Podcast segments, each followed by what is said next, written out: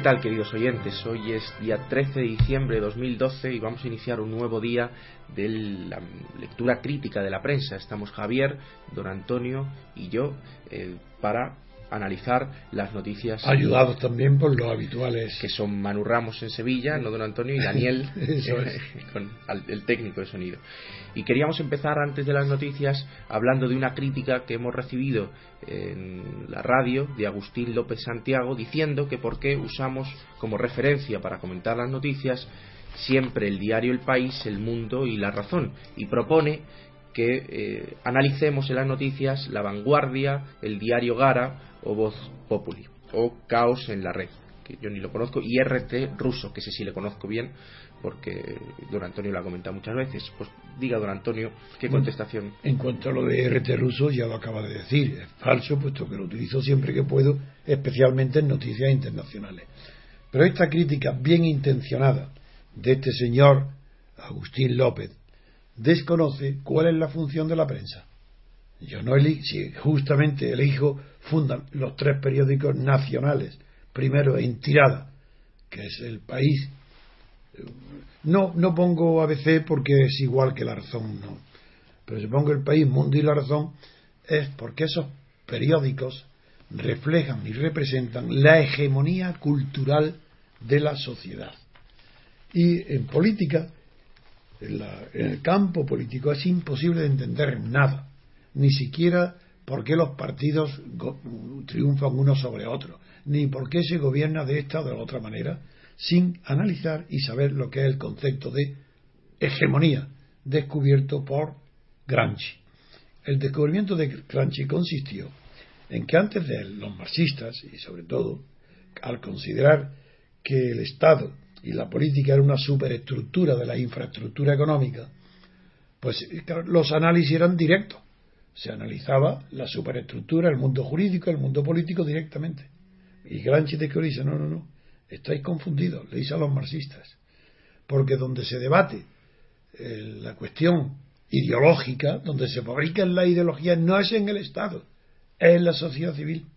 Y en ese debate de la sociedad civil, por la conquista del poder pasa a través de una previa conquista que es la hegemonía cultural, dentro del seno de la sociedad civil.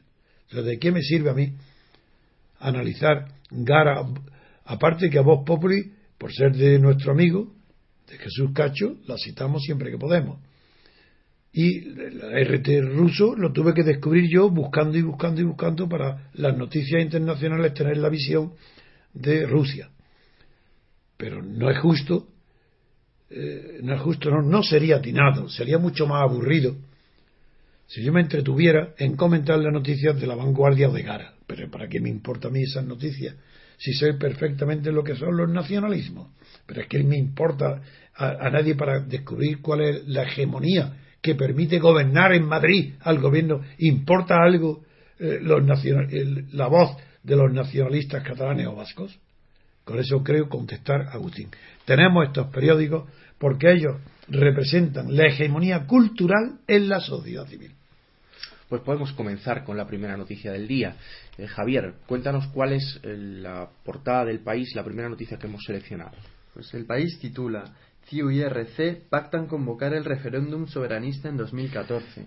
La consulta de autodeterminación garantiza la presidencia a más la negociación sigue abierta en los aspectos económicos. Lo que viene a decir don Antonio el periódico El País es que eh, RC le va a dar su apoyo para obtener la investidura a Arthur Mas a cambio de que Arthur Mas acuerde eh, un referéndum antes de 2014. Ese es el no, antes de 2015 antes de 2015, en 2014, que es cuando se cumplirían el tercer centenario de la eh, guerra de sucesión, que es el momento que ellos determinan que es cuando nace su nación.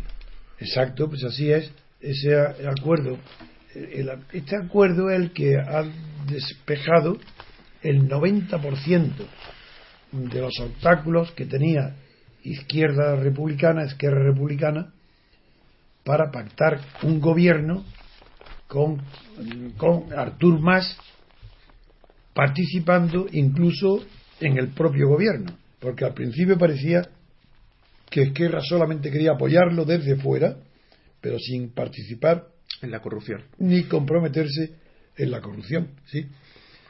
Ahora ya el acercamiento extraordinario del desesperado Artur Mas, que está desesperadamente buscando el pacto con Esquerra Unida, le ha llevado a aceptar la condición sine qua non, que es la celebración de un referéndum sobre la autodeterminación de Cataluña para el año 2014.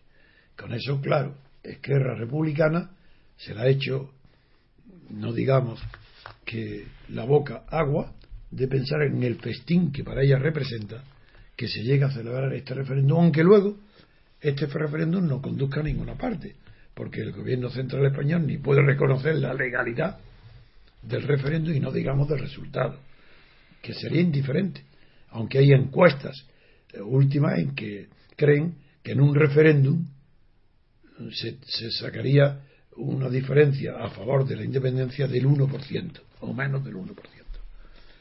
Cosa un poco ridícula, porque las encuestas sobre asuntos inciertos no, no, son fiables. Y esto es un asunto incierto.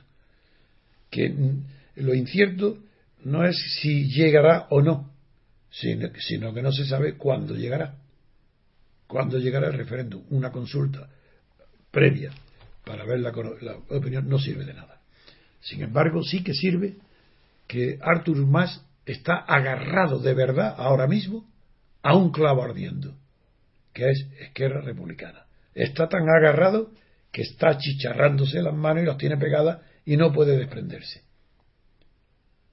Es como ese chiste del, del pintor tal, que, de brocha gorda, que está pintando y está agarrado al pincel, a la brocha. Claro, pues se le retira la escalera y él se agarra a la brocha. Así está hoy Convergencia y Unión. Y la noticia es importante no porque se vaya a celebrar, ni porque haya temor alguno a la independencia. No, no hay temor ahí las personas ignorantes. Es imposible que Cataluña, pero no por los argumentos que se emplean, de que Cataluña no puede vivir, la economía que perdería, que, la Unión Europea no lo admitiría. No es una cuestión de dinero. Pero sí, ni de dinero, ni de Europa, ni de internacional, ni de nada. España es España y no y es imposible que ninguna ninguna región española se pueda separar porque es no puede no puede tomar decisiones sobre sí misma porque no tiene derecho si no tiene derecho de autodeterminación España si el derecho de autodeterminación no lo tiene España ¿cómo lo va a tener Cataluña? el derecho de autodeterminación derecho a decidir que España quiere ser una sola nación pero ¿quién es España para eso? ni Francia ni Inglaterra pero que eso está, son hechos, y como los llamo, con frecuencia son hechos históricos de existencia. Y un hecho histórico de existencia no depende de la voluntad de nadie, porque no son hechos de experiencia, que sí pueden ser sometidos a laboratorio, a voluntades. Pero esto es ridículo y seguirá siendo ridículo hasta el último día. Pero en cambio, por ridículo que sea, los personajes atraídos por lo ridículo, que son los nacionalistas, porque uno de dos, o son payasos o son criminales. Y yo, en, y en el fondo, en todo movimiento de autonomía nacionalista, contiene un germen poderoso de fascismo y de totalitarismo, el que no es así, por ejemplo, en Andalucía, el nacionalismo andaluz es de payasos. En Cataluña, en el, en el País Vasco, de criminales. Y, y en Cataluña lleva camino de ser una farsa, la más grande de todas, porque está basada en la corrupción. Así el nacionalismo catalán tiene por base la corrupción sistemática, absoluta, de todos, sin excepción. No hay un solo nacionalista que no esté corrompido. Y en el, en el País Vasco sabemos que ETA, el, el matiz que le ha dado al nacionalismo vasco. ¿Y ahora quién queda? ¿El andaluz? Payasos. Pues sintonía y pasamos a la siguiente noticia.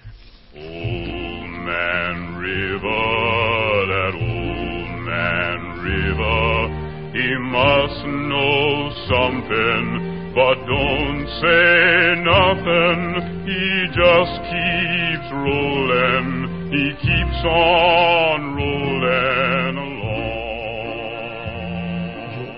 Pues la siguiente noticia es el acuerdo que ha conseguido Arthur Mas con todos los partidos de Cataluña, salvo el PP y Ciudadanos, para que no se aplique la futura ley que pueda eh, salir, la que ha promovido la ley BER, el ministro de Educación, si no está garantizado el mantenimiento actual del modelo escolar que tiene el catalán como única lengua vehicular. Javier, ¿cómo tratan los periódicos esta noticia? Pues El Mundo titula en su primera página Cinco grupos catalanes unidos para desobedecer la ley BER. Tarda acusa al, al ministro de terrorismo social, el titular de educación dispuesto a negociar con quienes insultan. en el país, en la página 13, titula Educación se aviene a negociar la ley tras el rechazo total. La oposición amenaza con un conflicto social si se cambia la escuela en catalán. Hay más, más titulares. Dice, el PSOE critica que se pactase primero con la conferencia episcopal. Sánchez Camacho pide al ministro que el catalán no se llame especialidad. RC ha dicho que si se tocan la lengua chocarán con una nación que defiende a sus hijos. Muy bien, ante estas amenazas, pues el ministro que decía que era como un toro que se crece con la picadura de la vara, porque eso es picar, pues este parece que no se crece tanto como él decía, ya que acaba de declarar lo siguiente, podemos encontrar una nueva fórmula sobre la enseñanza en catalán. Amigo, entrecomillado, ahí sí, digo entrecomillado porque son palabras del ministro no mías. De manera que está dispuesto a encontrar otra fórmula, pero no decía que era innegociable. No decía que se crece como un toro. Bueno, todas son las mentiras de los políticos y las chulerías y la falsedad. Pero me voy a detener en el comentario de Esquerra Republicana. Si tocan la lengua, chocarán con una nación que defiende a sus hijos. Eh, aparte de la literatura y de la falta de contenido, ¿acaso y qué pasa si se, si se toca la lengua española en Cataluña? Es que no hay una nación que defienda a sus hijos, hasta ahora de luego no lo ha habido. Porque los gobiernos centrales de Madrid no han sabido defender la enseñanza en español en Cataluña. Es verdad que tienen justamente la autonomía de Cataluña, yo la he justificado desde que tengo uso de razón política, por su peculiaridad del catalán como idioma propio. Eso, desde luego, me hacía a mí ver siempre que los catalanes tenían que ellos mismos tener instituciones que defendieran su lengua, porque la defenderían mejor que desde Madrid pero nunca en contra o en disminución del castellano, perdón, del, del español. Porque, porque tienen el mismo derecho y los mismos hijos, no son palabras tontas, porque hijos catalanes, pero bueno, pero si la mitad de los hijos de, por no decir que son de Murcia todos, pero ¿qué es esto de los hijos catalanes? ¿Quién? Los que nacen allí, de repente ya, ya tiene, es la nación catalana que los va a defender. todo esto son eh, decía antes don Antonio que los hechos de existencia no son votables, no se pueden votar. Usted y yo no podemos decir ser hermanos, igual que yo no puedo decir dejar de ser hermano de mi hermano. Aunque yo, aunque eh, quiera mucho, quiera poco a mi hermano, no puedo dejar de ser hermano suyo. No, te puedes cambiar los nombres, incluso si quieres puedes tomar apellidos, lo que quieras. Tu personalidad, tus genes, son tus genes y son los mismos que los de tu hermano. Desde luego, así es hay que distinguir siempre entre hechos de existencia, como los que acaba de decir, el hecho que seamos españoles. Si nadie, ninguna generación, nos preguntó si queríamos ser españoles, catalanes, andaluces o vascos, ¿por qué de repente una generación, la actual, quiere tener ese derecho de autodeterminación? Esto ya fue, objeto de una discusión, no en el mismo sentido, pero parecida, entre Edmundo Burke y eh, y Tom Paine, donde a propósito de la Revolución Francesa, que se sabe que tuvieron una disputa eh, muy brillante y profunda.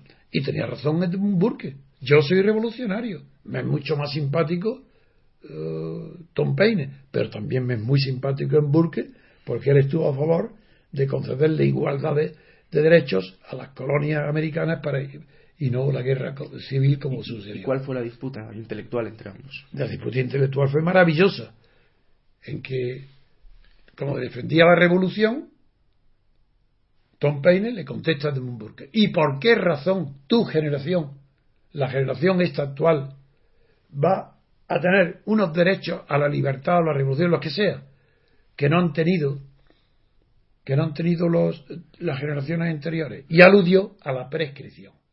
Dice lo mismo que en el derecho existe la institución de la prescripción, es decir, que la duración de un hecho hace prescribirlo, se prescriben las acciones en contra, lo mismo sucede en la política. Y aunque yo no participo de esa idea, porque, soy un revolucionario. Porque la democracia no es un hecho de existencia. Ahí está, porque la libertad, la libertad no es un hecho de existencia, sino de experiencia. Por tanto, como es un hecho de experiencia, sí se puede votar un referéndum sobre la libertad. Pero en cambio, lo que no se puede votar es el hecho de experiencia que las generaciones anteriores, nuestros padres, nuestros abuelos, catalanes, vascos, no han tenido. ¿Por qué nosotros sí? Y las siguientes. Bueno, supongamos, muy bien, catalanes, venga, autodeterminación. ¿Y qué pasa dentro de 15 años? Otra generación cultural. ¿Y si el horror de la corrupción que está dentro de los genes nacionalistas, si esa corrupción lleva al desastre y como las encuestas hoy señalan que no hay ni de diferencia ni un 1%, la mitad de la población catalana, en la que están catalanes de cepa, quiere decir de abuelos y bisabuelos y tatarabuelos catalanes, están en contra de la separación, del independentismo, pues, ¿de ¿qué harán dentro de 15 años en una Cataluña independiente? Pedir, pedir el referéndum de autodeterminación. Bien, yo pregunto, ¿hay algún ingenuo en España que crea que los catalanes, los Puyol y compañía, y los Artur Mas y compañía, una vez que tienen ya el instrumento en su mano de la corrupción, asegurado porque ya ni jueces ni ya todos son ellos, van a dejarlo a los 15 años para conceder el derecho de autodeterminación a la generación siguiente? Bueno, eso tan ridículo que planteado, eso demuestra que no hay fundamento alguno para el derecho de autodeterminación en Cataluña. Lo dirían, don Antonio, que ya estaba prescrito, dirán los catalanes. Exactamente, eh, como dijo Edmund Burke. Dicen, ya está prescrito, no se puede hacer otra Eso, ya prescrito. Pues entonces, ¿por qué no ha prescrito ahora, ahora? Ya, eso es. Esa es la diferencia entre los hechos de experiencia y los hechos de existencia. Y la nación es un hecho de existencia colectiva, que ya, claro que ha prescrito como que desde en España, muchísimos siglos anterior a la Revolución Francesa, ya existía España. Y por eso dice Carlos Marx que no fue ningún idiota. Es una persona que todo el mundo reconoce que fue un genio en su género, de su análisis, económico y sociológico. Y los que lo rebaten les cuesta rebatirlo. A mí no pueden, no pueden, no pueden. no, otra cosa es el marxismo, esa es otra cuestión. Yo estoy hablando de Marx. Pero Marx dice literalmente que aquellos pueblos que adquirieron su unidad nacional, es decir, Estado nacional, un Estado, antes de la Revolución Francesa, es decir, antes de que los pueblos descubrieran que también ellos tenían derecho a la libertad colectiva, Dice, esos estados que ya existían antes de ese descubrimiento, en eso no hay derecho de autodeterminación. Y señaló España, Francia, Inglaterra. Y dijo, y de Inglaterra, en Irlanda, señaló Irlanda, sí se produce a causa de la oposición de dos religiones, de dos conceptos religiosos. Esa es la postura de Marx y es la misma mía. Pues muy bien, sintonía y pasamos a la siguiente noticia.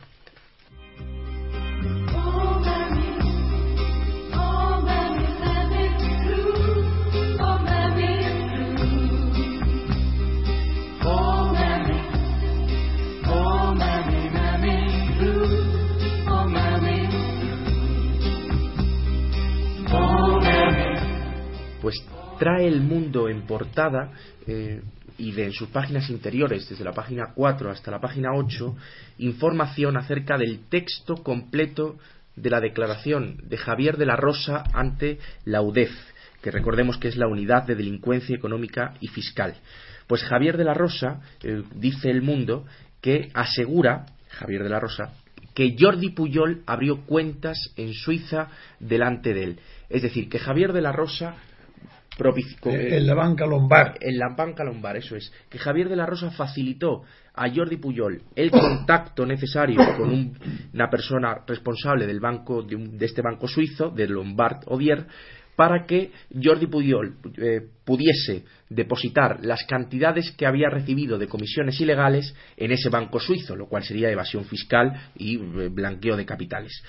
Cuenta Javier de la Rosa más cosas. Esto es una, una de las cosas que cuenta, como digo, que facilita a Jordi Puyol la evasión fiscal y el blanqueo de capitales del dinero que había recibido. Otra segunda cosa que declara de la Rosa es que pagó 25,8 millones a CIU y a Puyol entre 1989 y 1994 y también le acusa o denuncia eh, de la Rosa, que es lo que cuenta el mundo, que tiene miedo por las amenazas que está recibiendo de Puyol y de la familia Puyol. en la denuncia que ha hecho a la UDEF, lo que dice de la Rosa es que el señor Puyol está preocupado porque Javier de la Rosa cuente las maletas, cuente a la prensa, cuente a, todo el mundo, las maletas llenas de dinero y los cheques del Banco de España que le llevó al expresidente de la Generalitat de Cataluña en concepto de comisiones por el parque de Por Aventura y por la venta a la Generalitat de la sede de varios eh, inmuebles. Uno de ellos dice el mundo que es Corporation National de Leasing, Corporación Nacional de, Leasing. Y otro más, que no sé si me puede recordar, don Antonio, este Toribio, no recuerdo bien, el nombre. yo creo que, aparte de la gravedad de todas estas eh, denuncias, hay una que llama mucho la atención.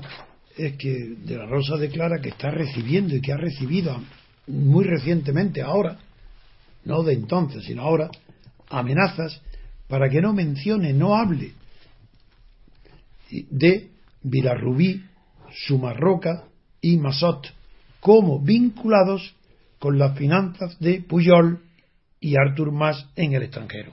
Esa es la gravedad de esa acusación porque lo está eh, acusando de un delito de amenazas. Esto es muy grave si, si es mentira se está jugando de la rosa demasiado para que sea mentira. Es decir, que esta noticia es de muchísima importancia. Las amenazas actuales. Dice también que eh, Jordi Puyol le ha dicho que conoce dónde vive, que conoce dónde está su familia y Javier de la Rosa dice que se siente vigilado y controlado y bueno, pues cuenta en las páginas interiores del mundo que Javier de la Rosa en los últimos días ve que le persigue gente, eso es lo que está.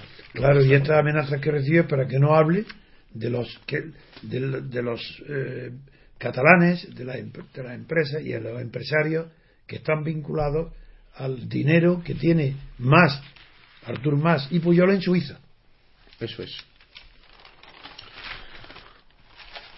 Y la última de las noticias que también dice el mundo es que yo creo que no sé si han mencionado que el propio que declara ya, luego ya es el colmo de que él mismo de la Rosa llevó a Puyol maletas con millones. Ya de la Rosa no tiene nada que perder a estas alturas, don Antonio, ya porque que eran comisiones por el parque por aventura. Eso de las maletas con millones me recuerda lo que a mí me contó cuando todavía no estaba en el estado que está actualmente, eh, Ruiz Mateos, respecto al rey Juan Carlos. Cuando en el año 82, 83, cuando la expropiación de Rumasa, para evitarla, el rey Juan Carlos le transmitió a, Ruiz Mateo la idea de que él podría evitar, que podría ayudarle para que no fuera expropiado. Y le pidió, para sus trabajos, le pidió que le diera dinero. Entonces Ruiz Mateo me contó, y lo he contado hoy aquí parece, porque es muy gráfico, que fue a la a la, a la zarzuela, y con un maletín con 25 millones de pesetas, que, que entró en el despacho, se lo dio y que el rey casi sin mirarlo lo puso en el suelo y le dio una patada como en una bolera y lo enlantó al maletín debajo de la mesa. Y esa cosa gráfica es lo que me hizo recordar con, con una sonrisa que sabía de lo que estaba pasando ahí, porque conozco muy bien a Juan Carlos. Y una semana después le llama Juan Carlos a Ruiz Mateo diciendo que va el asunto muy bien, pero que le mande otro maletín y él no podía y le mandó a su secretaria. Y, cuando le contó a su secretaria lo que pasar, pasó lo mismo, que le entregó la secretaria el maletín y el rey sin mirarlo lo puso en el suelo otra patada debajo de la mesa. Así amontonaba como con palas los millones. Eh, y esto me ha recordado que de la misma manera de la Rosa llevaba maletas con dinero a Puyol igual. Dice el mundo que el dinero procedía de la venta de la sede central de Gran Tibidabo. Sí. No conozco esta sede, Sí, sí. pero será un inmueble por una comisión de venta. Bien. Pues muy bien, yo creo que podemos pasar a otra noticia. Sí, sí. Sintonía y pasamos a la siguiente.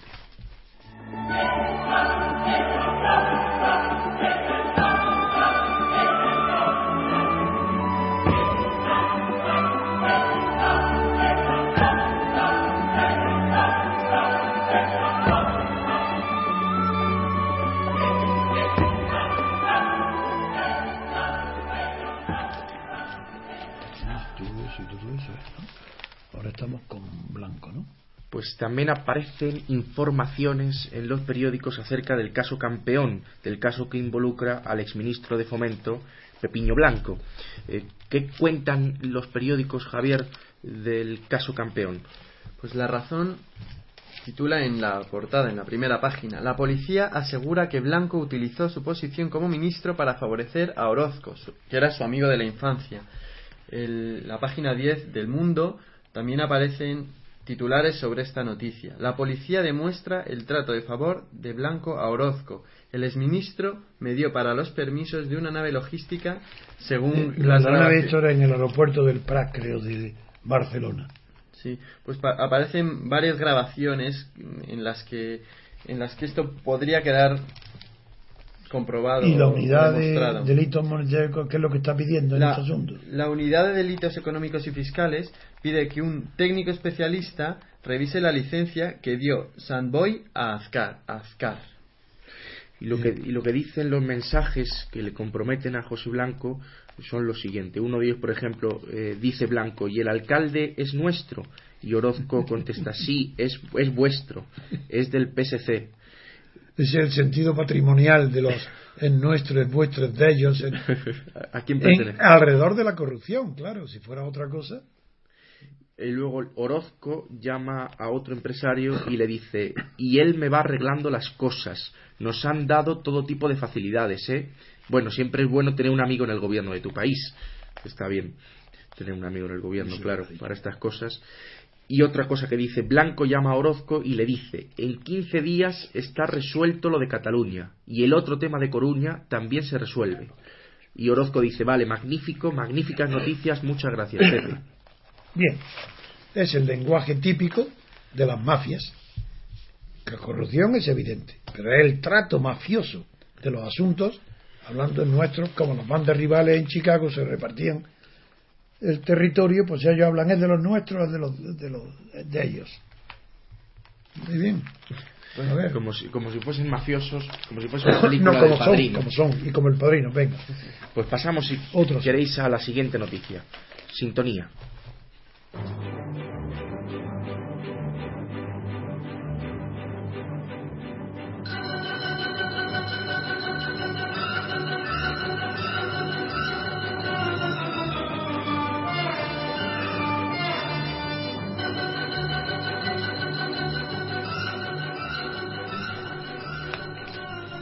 Tenemos también, eh, seguimos con casos de corrupción, tendríamos que estar varios días seguidos sin parar, sin levantarnos siquiera al baño.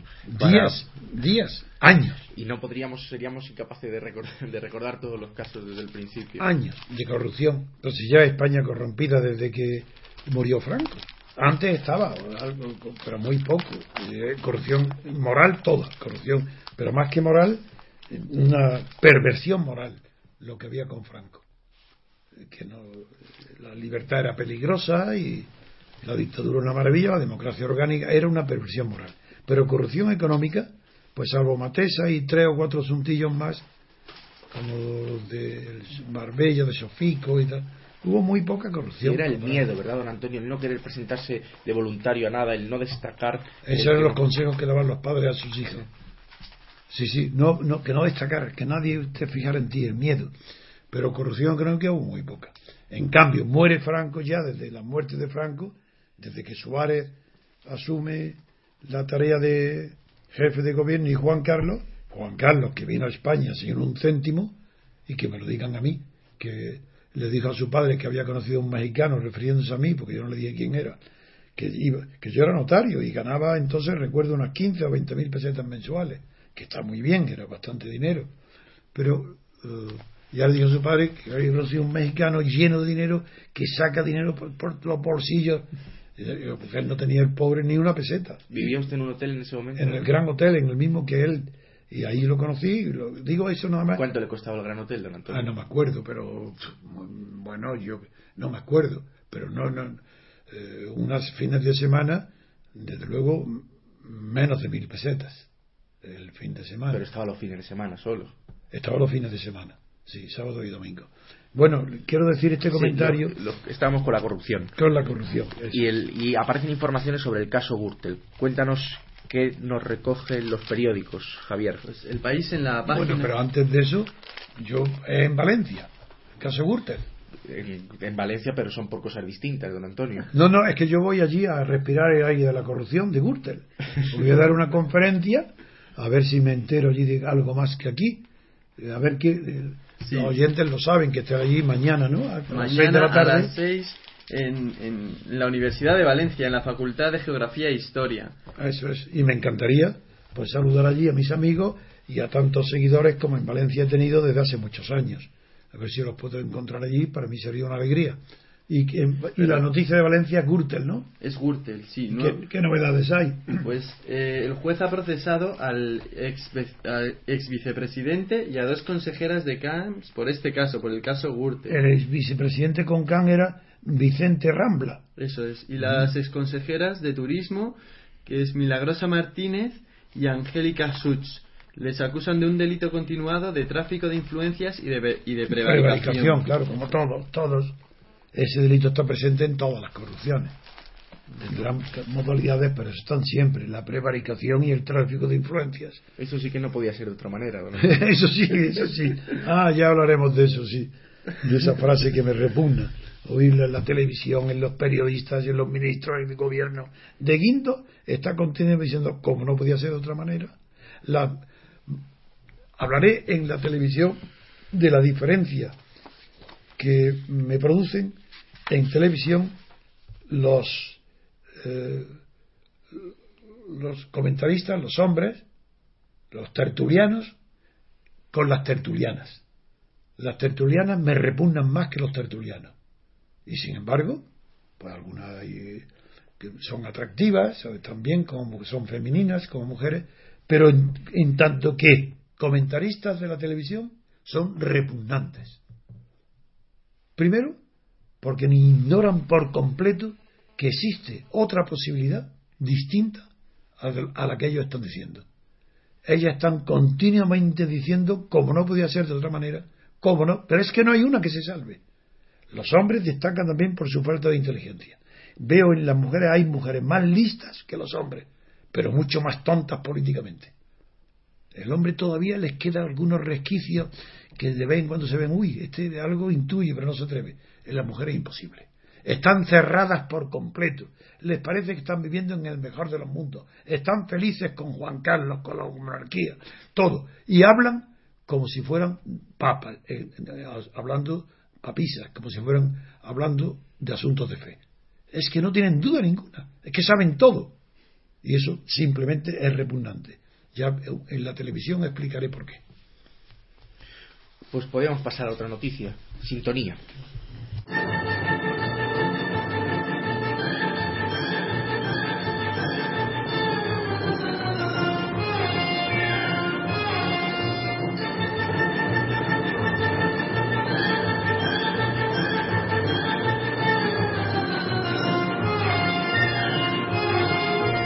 Sector judicial responde a Gallardón con paros parciales y concentraciones. Un millar de empleados de la justicia y abogados se han concentrado este miércoles frente a los juzgados de Plaza de Castilla en Madrid, donde han pedido la dimisión del ministro de Justicia Alberto Ruiz Gallardón por la política que está llevando al frente de su departamento. Esta concentración es una de las que se ha llevado a cabo este miércoles en toda España entre las 12 y la 1. Y así fue, yo fui testigo, justo a las 12 hicieron un parón en, la justicia.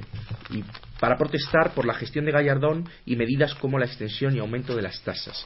Eh, Gallardón ha respondido a esto, aireando que una de las asociaciones mayoritarias eh, de la justicia le envió un informe hace cuatro o cinco meses solicitándole que impusiese, que pusiese esta medida de las tasas y que ahora le están criticando por hacer exactamente lo mismo que le pidieron hace unos meses. Ellas, esta, asociación que hizo esta propuesta lo ha rechazado, ha dicho que no es verdad porque las tasas que la asociación le proponía a Gallardón eran moderadas y no eran como las que ha puesto Gallardón. ¿Qué criterio, qué juicio tiene don Antonio acerca de, esta noticia. No, yo, mm, bueno, como están los periódicos, lo que tú has dicho lo pueden ver. Yo siempre reservo mi comentario para lo, que no se va a leer en los periódicos. Y yo lo que me llama la atención de Gallardón es la cursilería, la pedantería, el increimiento, la falta de autocrítica de Gallardón, que dice que gobernar a veces es repartir dolor. ¿Os dais cuenta qué locura? ¿Qué locura? Repartir dolor. Bueno, si esto lo dice en Inglaterra, lo mandan a la horca. Porque eh, la esencia de la política es procurar la mayor felicidad posible al mayor número posible de ciudadanos y evitar todo lo posible el dolor al mayor número posible de ciudadanos. Jamás repartir dolor. Eso es imposible. No es que sea una cursilería, es que no es ni poético, no es nada y él es pretencioso, cursi, pedante, cree que, sabe más que los demás, no sé lo que cree. Este hombre no sabe lo que ha dicho. Repartir dolor, es pensaros bien lo que significa. De manera que gobernar a veces es repartir dolor. ¿Repartir qué quiere decir? A todos. Es decir, que hoy Gallardón está repartiendo dolor a la banca. Lo está repartiendo dolor a los partidos. A Rajoy. A él mismo. Se están dando dolor este es un masoquista, este imbécil que es. Y mira que lo conozco y lo siento. Pero yo no puedo calificar más que a las personas por lo que dicen. Lo conozco, que yo era amigo de su padre. Y con él he comido dos o tres veces ya siendo eh, presidente de la Comunidad de Madrid. Pero repartir dolor, eso, eso es un cretino, puede decir esa frase. Cretino. Pero ¿cómo va a repartir dolor si repartir quiere decir entre todos, sin excepciones? Y en España lo que hay es una discriminación absoluta entre los favorecidos por la oligarquía, que son los partidos financiados por el Estado, la banca, que no se le exige responsabilidades, quiebran y da igual, y se le sacan miles de millones para ellos, y mientras están eh, mandando la miseria a millones de españoles con preferentes y con trucos, y esas personas, y los desahuciados, esas personas les llama repartir dolor. Es decir, el dolor lo reparte entre los ricos y los pobres, porque es un repartidor el gobierno, él reparte el dolor, aumentando, haciendo imposible, aumentando el gasto de la justicia, haciendo imposible que los pobres puedan acudir gratis a, los, a los jueces, distinguiendo entre una justicia para ricos y otra justicia para pobres. ¿A eso le llama repartir dolor? Ah, que los, será que está repartiendo equitativamente el dolor entre los pobres, nada más. Bueno, pues ni siquiera así, porque hay pobres también privilegiados que son los que se acogen a las obras de caridad. Esto es intolerable. Que un, que un país admita que un ministro, con las pretensiones de Gallardón, que se enfrenta a todos los jueces, pero por algo será. ¿Cómo es posible que no haya una excepción contra Gallardón? ¿Por qué están pidiendo que dimita? Jueces, magistrados, fiscales, abogados, procuradores, oficiales del juzgado, todo, sin excepción. Porque no, por, las tasas, claro. Claro que es verdad que en las reclamaciones de los jueces hay mucho corporativismo, pero no todo es corporativismo. Hay también una dignidad de, defender y no quieren que la justicia sea solamente para ricos. Y Gallardón, pues claro que tiene que dimitir, pero que, que haga todas las locuras que quiera, pero que no diga que gobernar a veces es repartir dolor. Pero parece que es coherente, don Antonio, con aquello que decía Torqueville de que en una oligocracia eh, el dolor que soportan los gobernados es, es soportable hasta que se, se, dan cuenta, hasta que son conscientes de que ese dolor puede desaparecer. Ah, ah me acuerdo, me acuerdo, me acuerdo la reflexión. Si no es que dice que el dolor se convierte en intolerable cuando se presenta la posibilidad que desaparezca una enfermedad. Si tú estás soportando el dolor y con resignación. Y tan pronto como concibes que puede una medicina quitártelo, ya no lo aguantas. Cuando sabes que se puede quitar, no lo aguantas. Pero Por eso, eso es lo que, eso es lo que decía Tocqueville.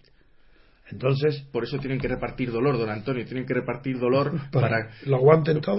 para que no nos demos cuenta que podemos vivir sin él. Porque si nos damos cuenta de que podemos vivir sin él, lo mismo se. Ah, Adrián, te felicito por esta reflexión, porque es verdad, tan pronto como se puede uno imaginar que pueda haber una justicia independiente del legislativo y del... Porque no, cuando hablan de, de los jueces que tienen poder, se refieren como en la Constitución española.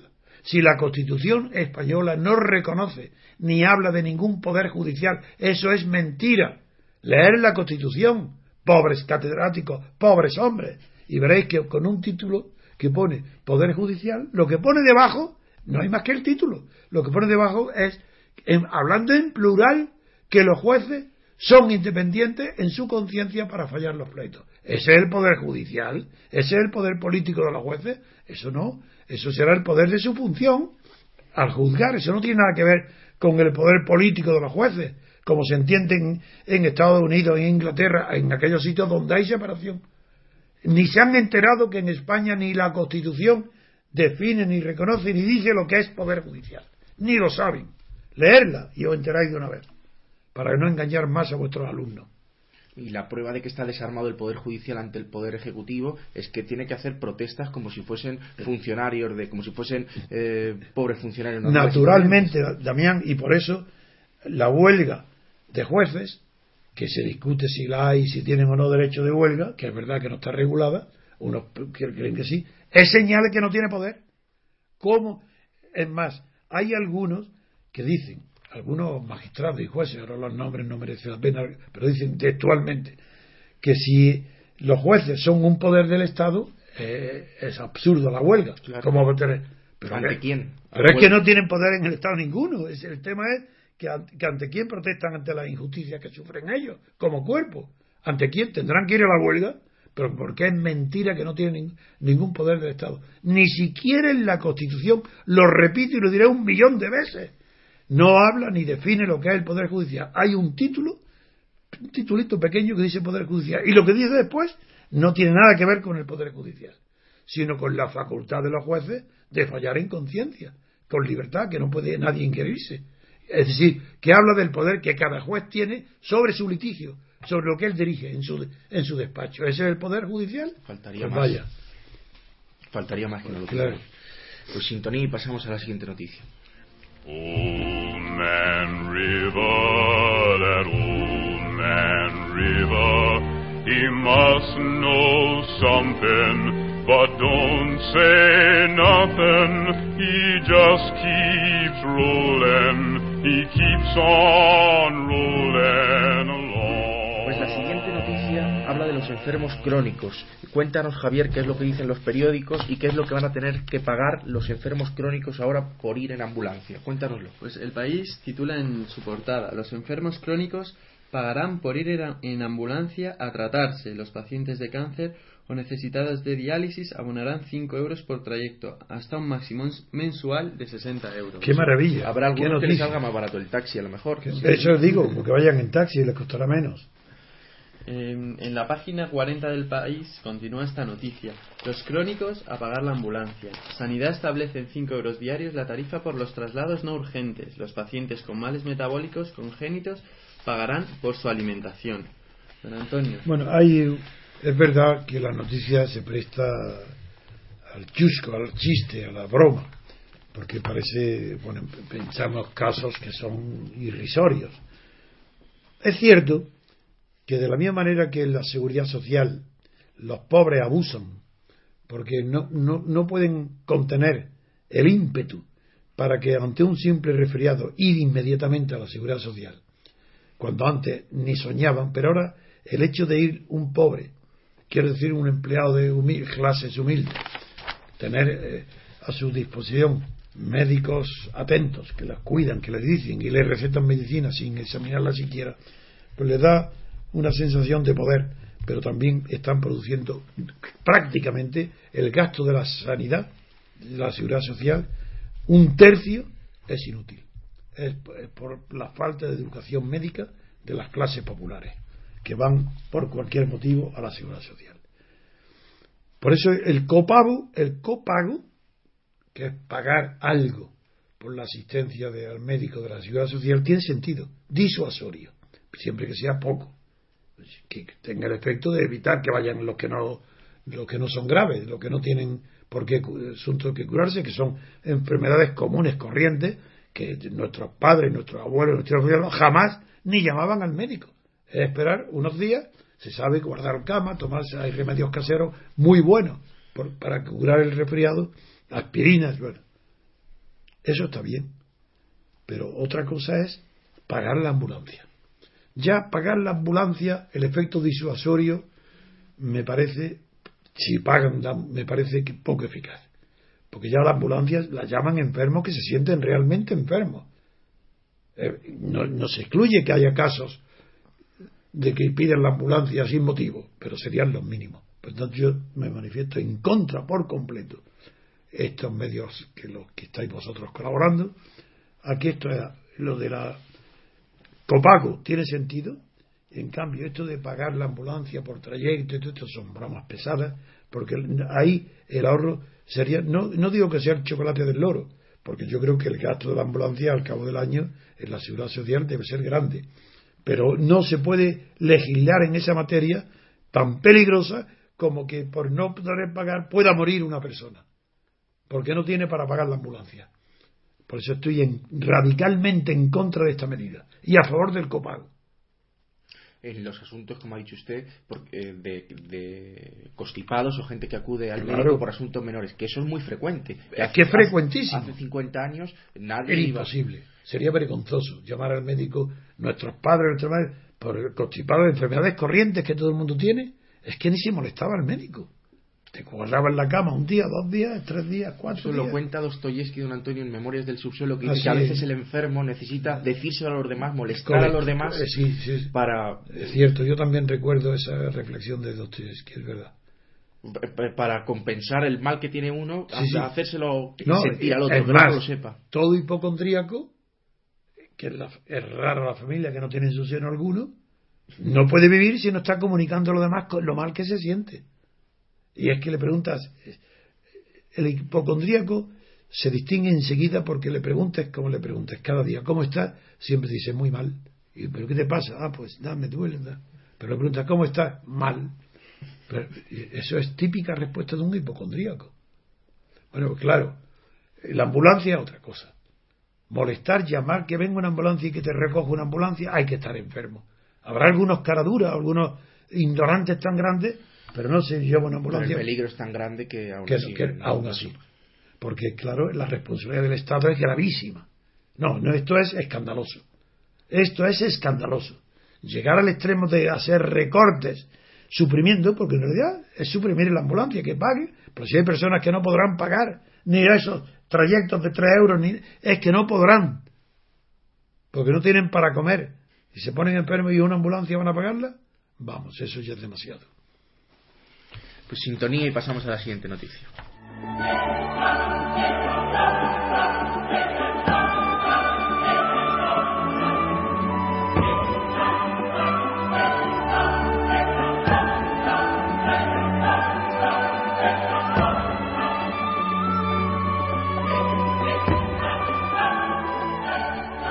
Vamos a pasar ahora a las noticias internacionales.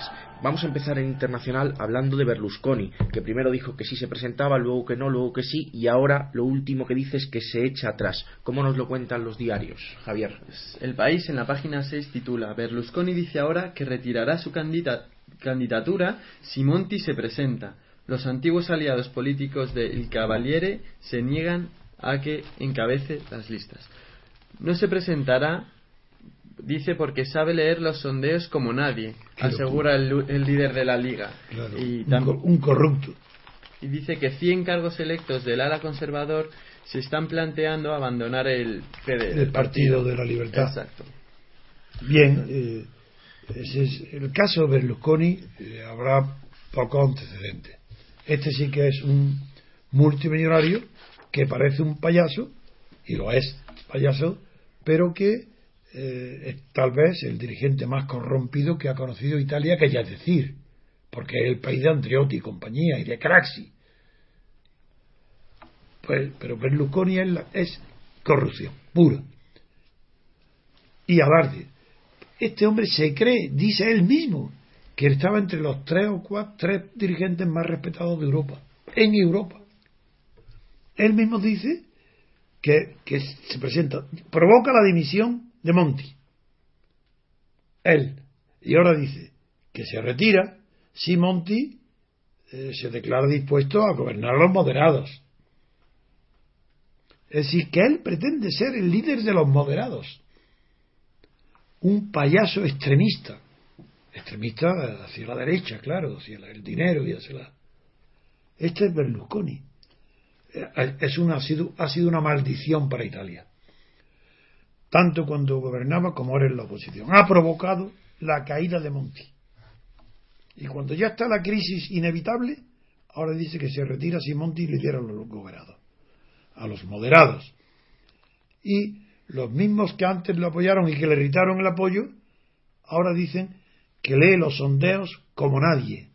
Pero ¿cómo como nadie? Es que se pueden leer los sondeos de dos o tres maneras. Si es que es lo de siempre, leer. Los sondeos son las cifras, son cifras.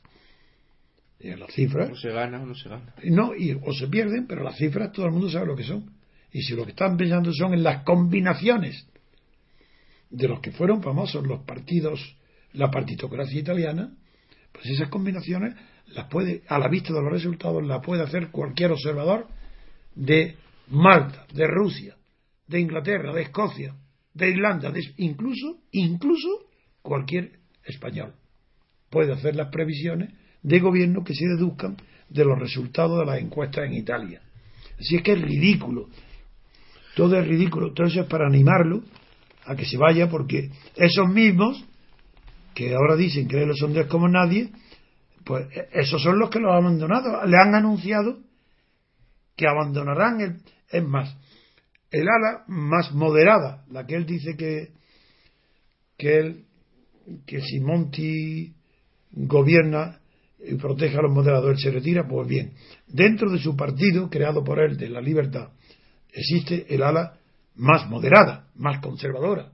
Pues bien, ese ala eh, ya ha dicho públicamente que se dispone a abandonar el partido de Berlusconi. Esa es la, es la mentira permanente de Berlusconi y de la política italiana. Y creo, don Antonio, que tiene algo que ver que la Liga Norte no apoyara a, a Berlusconi, que es lo que es el análisis que hacen los periódicos. Sí, no he comprendido la pregunta. La Liga Norte, Sí, la Liga Norte, que llegó nada menos que a pretender la separación del norte de Italia respecto al sur pobre, y que Berlusconi está gobernando muchos años, con, ah, con el apoyo de ellos. No, estos son o igual, es que es- otros oportunistas, eh, son de derechas, pues, eh, de derecha, y eh, defiende eh, a Umberto Bossi, Maschifini, representan los intereses de la industria del norte, porque es verdad que en la zona de Lombardía, de Turín, allí hay una industria italiana súper, súper desarrollada, hasta el punto que el 100% de las exportaciones y del comercio está centrado con la Unión Europea. Prácticamente en no necesitan de Italia del Sur para eh, sobrevivir. so- económicamente infinitamente mucho más claro que Cataluña. Entonces, por esa razón se, se formó lo que creo que se llamaba Li- Liga Padua, no, Pagana, Padua, no me acuerdo el nombre, que era el- la región eh, que, que pensaba se- segregarse, pensaba que querían la invención para separarse de Italia. Claro, que en Italia es distinto. Es que Italia no reúne, como nación no se reúne hasta muy tarde, muy avanzado el siglo XIX. Gracias a Cavour, que era el ministro de Turín, de la región. Y, y- pero la unidad italiana es muy reciente, no tiene comparación posible con la española. Porque sin la Revolución Francesa es posterior la, unidad italiana.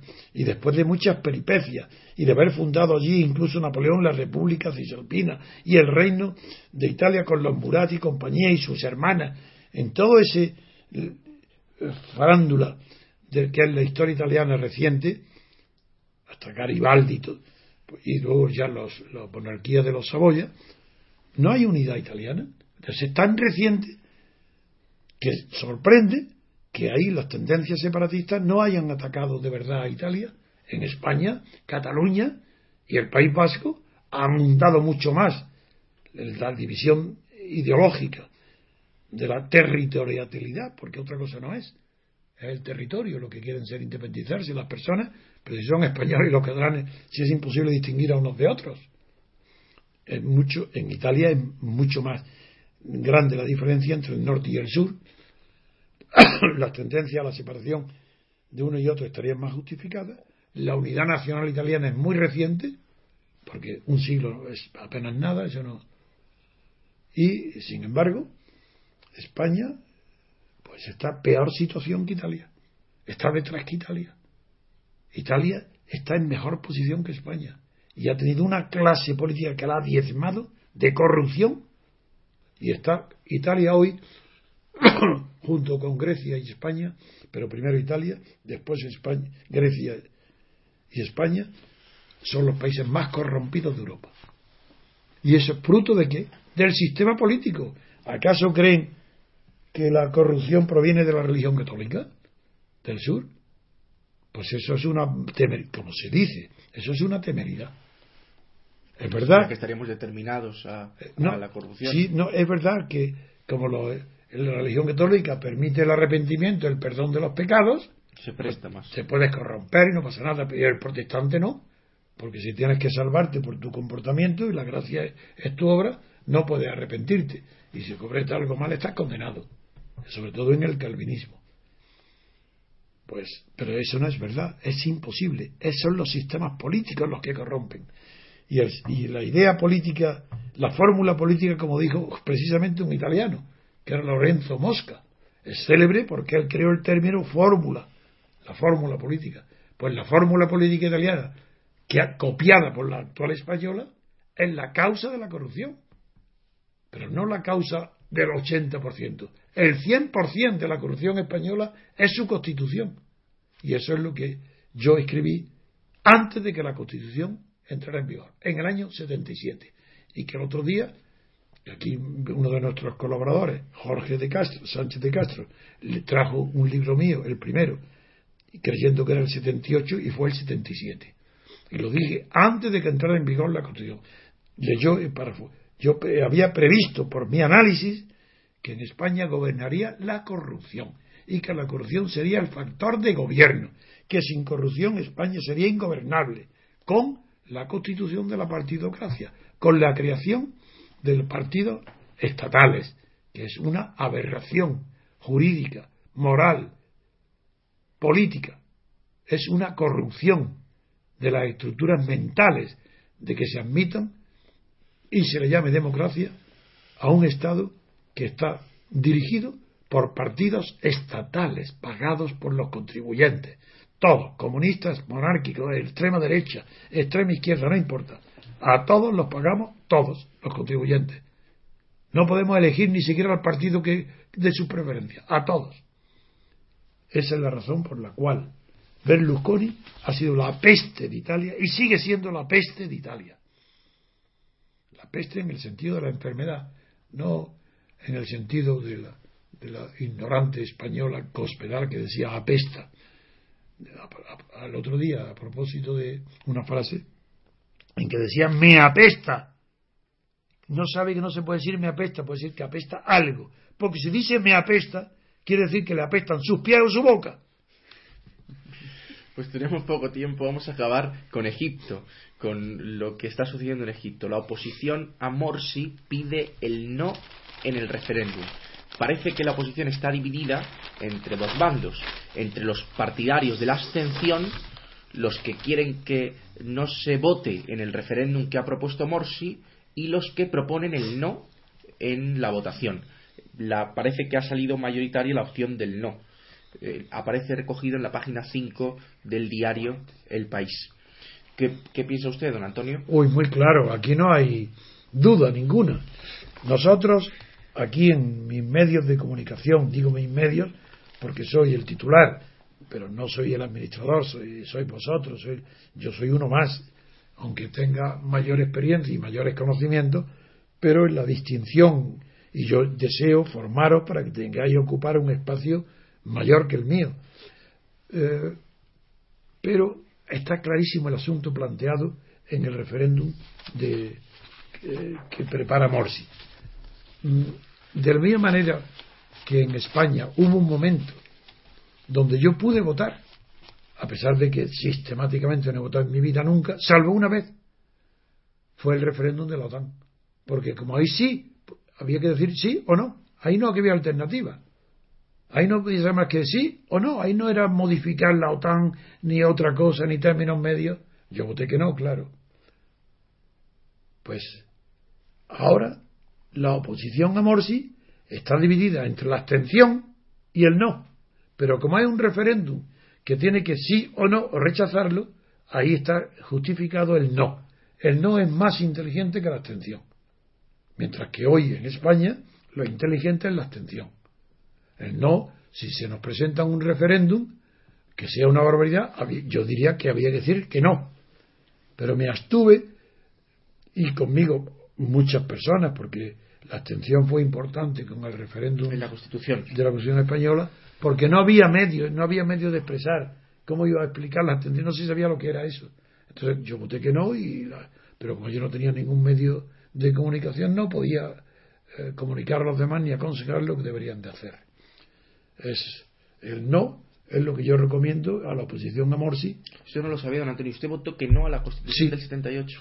No, no ah. voté. No, o sea, estuvo. No, no, no es la OTAN. Es la, OTAN. dijo que no. En la OTAN dije que no. Y en cambio, en la Constitución no voy a votar. Porque, claro, estaba viciado en la pregunta. Era imposible la pregunta. En cambio, la OTAN era tan sencilla que podía decir no. ¿Y en la ley para la reforma política? Tampoco, abstención. Tampoco la de Suárez. Yo no voté, no, he votado nunca en mi vida, salvo una vez, para decir no a la OTAN. Pero estoy deseando votar. Votar es un, es un, es un derecho. Ojalá, yo estoy deseando votar más que nadie, pero no votaré hasta que mi conciencia no sepa que está votando algo digno y que no estoy votando la corrupción. Y el que hoy vota, aunque no lo sepa, está votando a favor de la corrupción, porque está votando a un partido corrompido, a un partido estatal. Y lo sepa o no, es cómplice de toda la corrupción que hay en España, el que vota. Todo que vota es cómplice de un fraude electoral, del fraude de la Constitución, que se llama democracia lo que no es democracia. Si no saben, si no, saben ni leer, eso sí que no es leer los sondeos como Berlusconi. Que yo invito a, cualquier catedrático, que lo invito que venga aquí, y le pago seis mil euros al catedrático que acepte mi invitación para discutir aquí por qué dice que esto es una democracia. ¿Por qué dice que esa constitución hay separación de poderes? Si lo convence y los lectores lo someto a un sondeo de los lectores, le doy 6.000 euros. Pues vamos a buscarlo porque estaría muy entretenido. Hombre, y lo ofrezco a todos los catedráticos de Madrid. de derecho político, de derecho político, derecho constitucional. Venga, que me demuestren que en España hay libertad política. A 15 asaltos. No, a uno. a un minuto. Bueno, pues yo creo que hasta aquí. Eso no me aguanta ni, ni, medio asalto. Imposible. Como la mentira. La mentira ante la verdad no puede nada. Que vengan, que vengan. A ver, decirme. Que Había boxeadores que los cansaban. No sé si recuerda. Ah, claro, claro, claro. Ah, no, Ali, Ali cuando le ganaba a Foreman. No sé si conocen ese combate que fue célebre. Lo vi. Y, como le cansó, Foreman era mucho más fuerte que Ali y al final le tumbó. Al final le tumbó. No, no, Ali, aparte, ha sido los mejores, si no el mejor boxeador que ha existido nunca. Tenía un juego de piernas, era un bailarín. Y, siendo peso pesado, eso no existía. no existía. En los pesos pesados no hay bailarines. Y él lo era. Él era propio de un peso medio y casi, casi ligero. Y sorprende que ya de mayor. Y con eso es suficiente. que ya de mayor incluso tuviese técnica para. pero ahora, pero está, no sé cómo está, así como. Pues muy mal. Parkinson, no sé lo que tiene. Parkinson. Parkinson se le ha puesto la cara muy mal, sí. En fin, a ver que si queda alguna noticia por comentar y si no decimos adiós. Yo creo que hemos consumido el tiempo, don Antonio. Sí. El tiempo de hoy. Así que nos despedimos ya hasta mañana. Muchas gracias. Mañana no, mañana, no, yo estaré en Valencia, ¿no? Ah, mañana. ¿Y cómo, lo vamos a organizar en Valencia para que lo sepan los eh, lectores? Manu va a subir unos, unos vídeos que tienen. Un, perdón, Desde unos Sevilla va a Valencia. Unos audios, sí Va, vas, bueno, viene, viene primero a Madrid y desde Madrid iremos a Valencia. todos Pero, ¿y se transmite desde Valencia mi conferencia o no? Eh, sí se transmitirá, pero no mañana. Se transmitirá Después. el sábado, quizá Y- el sábado o el domingo. Y mañana viernes que mañana un, un, Un archivo- programa que un programa de archivo que tiene Manu que ya lo está preparando. Porque Ah. mañana, eh, como tenemos que hacer el viaje, salimos de aquí a las 9 de la mañana, no Sí. va a dar tiempo No hay hacer el- tiempo. no hay tiempo para hacer Ah, el de acuerdo. Pues ya pedimos disculpas que estaremos y a cambio de eso lo que sí conviene que sepan es que todos los sábados, salvo este quizás no, no lo sé, ¿no? Este sábado habrá programa porque lo haremos desde Valencia. De acuerdo. Pero es que lo importante es que todos los sábados ya habrá programa.